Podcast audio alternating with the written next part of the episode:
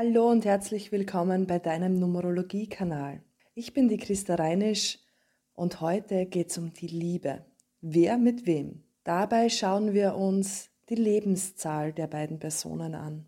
Diese erhältst du ganz einfach vom Geburtsdatum. Zieh einfach eine Zahl nach der anderen zusammen. Von beiden Personen werden diese Zahlen verglichen oder gegenübergestellt. Sie zeigen, ob die Tendenz Liebe ist, Harmonie oder ob es eine Konfliktkonstellation ist. Du kannst auch gerne diesen Zahlenvergleich auf all deine Lebensbereiche ummünzen. Es ist nämlich eine Grundsympathie. Verstehst du dich zum Beispiel gut mit einem Arbeitskollegen, mit einem Boss und so weiter. In der Astrologie werden gern die Sternzeichen miteinander verglichen bzw. gegenübergestellt.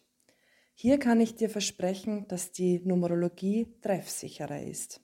Trotzdem muss klar sein, dass bei dieser Berechnung jetzt nur eine Zahl von vier berechnet werden. Eine gesamte Partneranalyse erhältst du durch die gesamte Numerologie, aber vor allem auch durch die Kabbala. Erst in der Kabbala sehe ich, welchen Sinn und welches Ziel eure Beziehung hat, wohin die Tendenz geht, also Zukunftsdeutung. In der Kabbala kann ich berechnen, ob es Liebe ist, ob es Seelenpartnerschaften sind. Und kurz zusammengefasst, worum es geht. So, jetzt geht's aber los. Wer mit wem? Im Lebensweg einer 11-2 und die Liebe. Wichtiger als alles andere im Leben sind für dich Partnerschaften und zwischenmenschliche Beziehungen. Diese hochintuitive Zahl braucht einfach jemanden. So kommt's, dass du nie lange Single bist. Die 11-2 und die 1 Harmonie.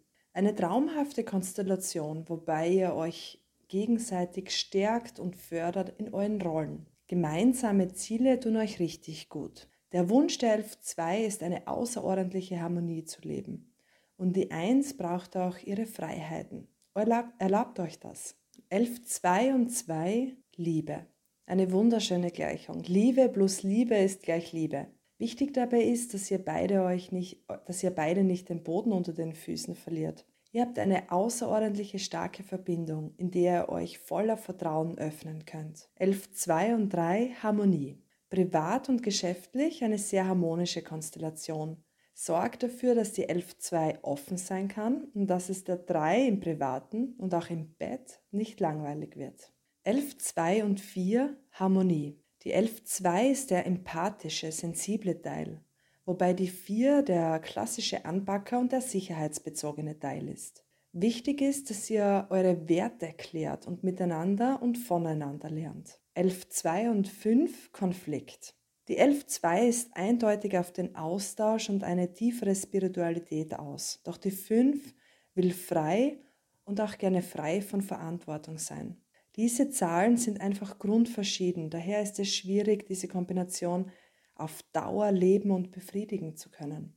11.2 und die 6. Harmonie. Wenn die Liebeszahl auf die Familienzahl trifft, dann darf gemeinsam über die Herausforderungen gewachsen werden. Diese Konstellation ist wirklich familiär und partnerschaftlich orientiert. Doch wer von euch beiden kümmert sich um die materiellen, um die weltlichen Angelegenheiten?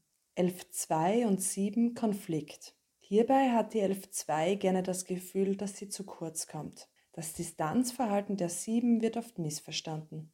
Gegenseitige Akzeptanz und extra viel Gedankenaustausch sowie eine gelebte Spiritualität wäre die Lösung für diese Konstellation oder eine schöne Freundschaft. 11.2 und 8 Harmonie. Die 8 sagt volle Kraft voraus und die 11.2 gibt Rückendeckung. Es hilft der 11.2 rücksichtsvoll zu handeln und die 8 darf gern etwas gelassener und empathischer rangehen. 11.2 und 9 Harmonie.